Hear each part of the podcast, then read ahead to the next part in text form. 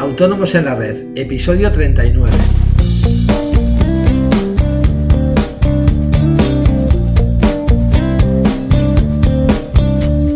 Muy buenos días a todo el mundo y bienvenidos a Autónomos en la Red, el podcast en el que hablamos de todas esas cosas que nos afectan a los autónomos. Eh, ¿que ¿Cómo podéis contactar conmigo? Bueno, ya sabéis, a través del formulario de contacto de nuestra página web, asesoríafiscalautónomos.es. Todas vuestras dudas, preguntas, opiniones, sugerencias son bienvenidas, ya lo sabéis. Hoy, para cerrar el ciclo dedicado al cese de actividad, vamos a ver la última opción de percibir una prestación.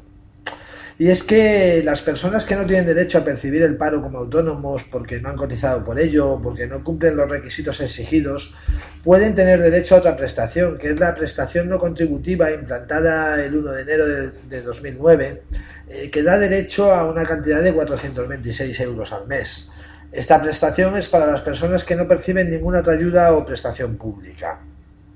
Eh, para poder acceder a esta prestación, es necesario figurar inscritos como demandantes de empleo durante un mes sin haber rechazado ninguna oferta de empleo adecuada y carecer de rentas de cualquier naturaleza superiores al 75% del salario mínimo interprofesional eh, vigente en su momento, excluida la parte proporcional de las pagas extraordinarias, además de haber cotizado tres de los últimos cinco años en el régimen especial de trabajadores autónomos.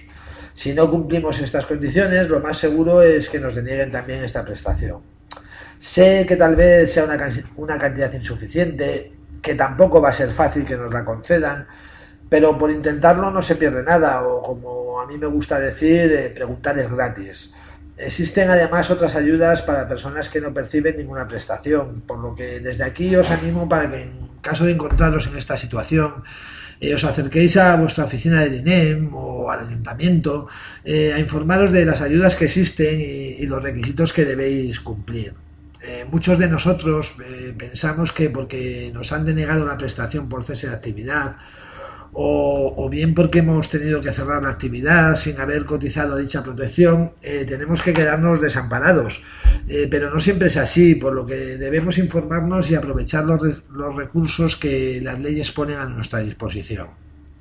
Ya sé que no será sencillo, repito, ni lo más seguro viable, pero siempre hay que intentarlo todo, no perdemos nada por hacerlo. Y bien, con este tema cerramos el ciclo dedicado al cese de actividad. Espero que os haya sido de utilidad y ya sabéis, espero esas valoraciones de 5 estrellas en iTunes que me hacen tan feliz. Y esto es todo por hoy. Me ha salido un poco, perdón, un poco corto el podcast, pero tampoco da para mucho más el tema. Eh, nos vemos mañana en Autónomos en la Red. Adiós.